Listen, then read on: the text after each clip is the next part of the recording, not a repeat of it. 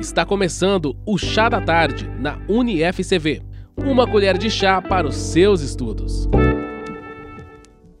Olá, alunos! Olá, comunidade! Estamos aqui para mais um Chá da Tarde.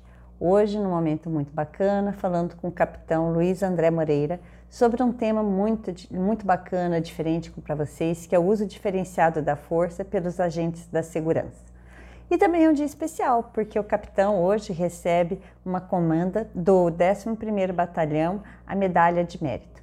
Capitão, então vamos falar um pouquinho sobre a nossa temática? Sim, com certeza, professora. Agradeço aí pelo convite, essa oportunidade. Né?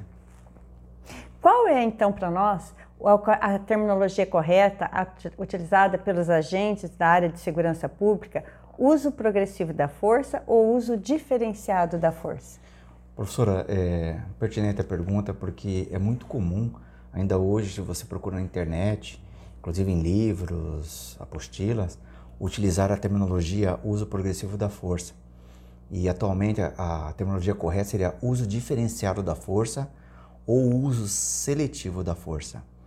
Não é por uma questão de capricho linguístico, tampouco por uma questão de semântica, mas sim obediência às normas internacionais que regulam a questão do uso diferenciado da força.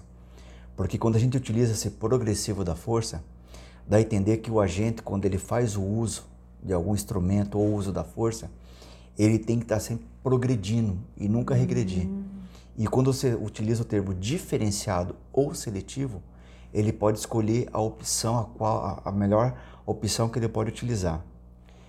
Esse tema eu acho de tão suma importância hoje, deveria ser mais tratado com mais seriedade, né? Em razão de que a gente pode ver que houve o caso ali em 2020 do George Floyd nos Estados Unidos, hum. em maio de 2020. Verdade. Foi uma técnica, na verdade, de defesa pessoal que o policial acabou aplicando, por ele não, tal, possivelmente não ter observado ali a, a doutrina do uso da força e pode até ter se excedido.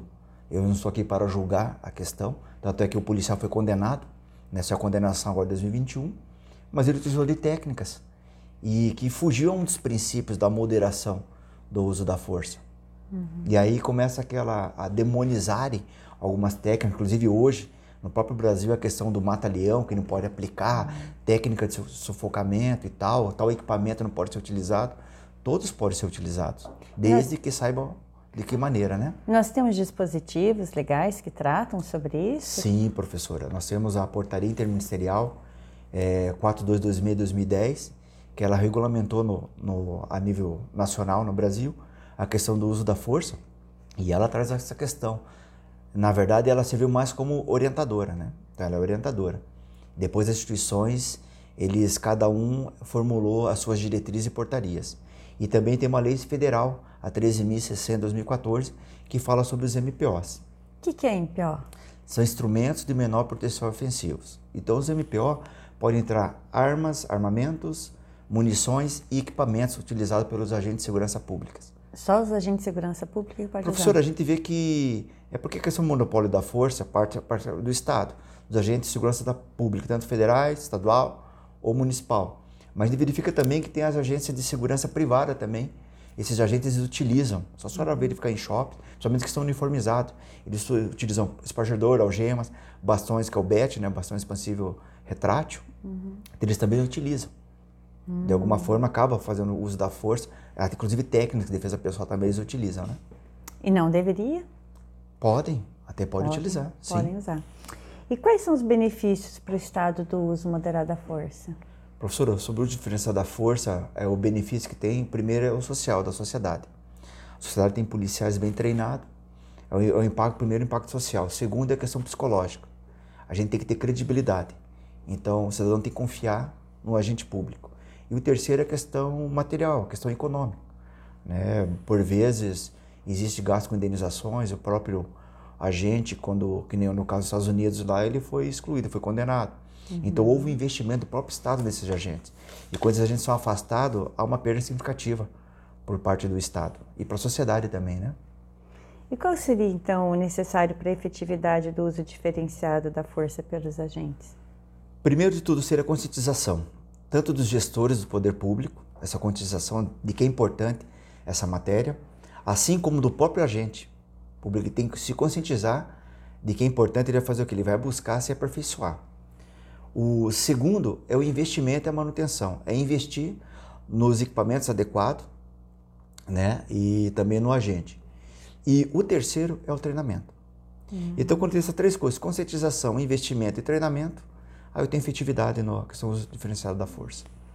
E quais são os princípios que norteiam o uso diferenciado da força? Professora, são vários princípios que estão arraigados junto com, o uso da força, porém tem cinco principais que o agente pode para ele poder é, verificar e analisar, mensurar a ação dele, ele se baseia em cinco princípios, que é o da legalidade, primeiro tem que ser legal a ação dele, a da necessidade, falar é necessário fazer o uso da força, então a necessidade, a proporcionalidade, tem que ser proporcional, hum. o da moderação, talvez aqui eu falo aquele do o caso nos Estados Unidos, acabei citando aqui, foi o George Floyd, disse que segundo lá conta os relatos que o, o agente ficou durante nove minutos aplicando uma técnica de estrangulamento. Então talvez não foi moderado.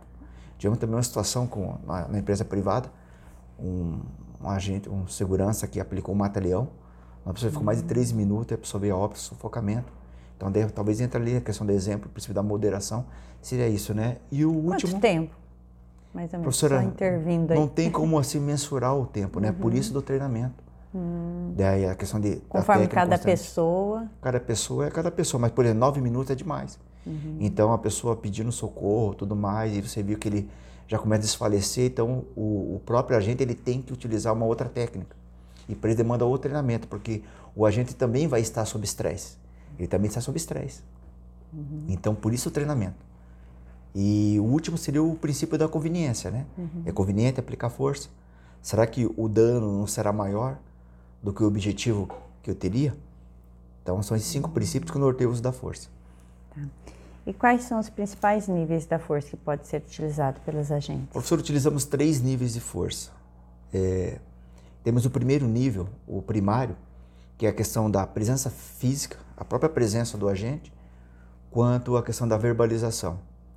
Eu costumo dizer que esses dois, esse primeiro nível, ele é totalmente psicológico e persuasivo. Então, uhum. Então, basta às vezes você consegue resolver uma ocorrência, uma situação, só utilizando a, a tua tonação de voz ou a tua própria presença. Uhum. Quando chega uma viatura da choque, ele desce quatro policiais, cara opa, já inibe, só entendeu? É. Então agora assim, pô, já acabou inibindo, policial, policial fardado, já inibe. Choque, então, né? Só ver choque. Sim, daí já... tem a verbalização, né? Onde a pessoa acaba sendo cooperativo, né? Uhum. E atento das ordens. Quando a gente excede esse nível não funciona, a verbalização ou, no caso, a presença física, aí temos as técnicas, o secundário, uhum. que seria a técnica de contato, daí entra a questão das defesa pessoal, contato físico utilizando os equipamentos MPO, inclusive até arma de fogo de uma maneira persuasiva, quando você enquadra, aponta a arma de fogo, né? E a pessoa acaba uhum. acatando a ordem. E por fim, a terciária, que seria o uso de arma letal, que é o próprio emprego da arma de fogo. Ah. Então, seriam esses três níveis. E as técnicas de defesa pessoal? são importantes para a doutrina da uso diferenciada da força? Professora, eu falo que a técnica de defesa pessoal ela é de suma importância, porque ela está inserida em todos os níveis de força. E além de que o agente, quando ele está treinando, é, existe um ditado chinês que fala assim, né? O que eu ouço eu esqueço, hum. o que eu vejo eu atendo, eu entendo, e o que eu pratico eu aprendo.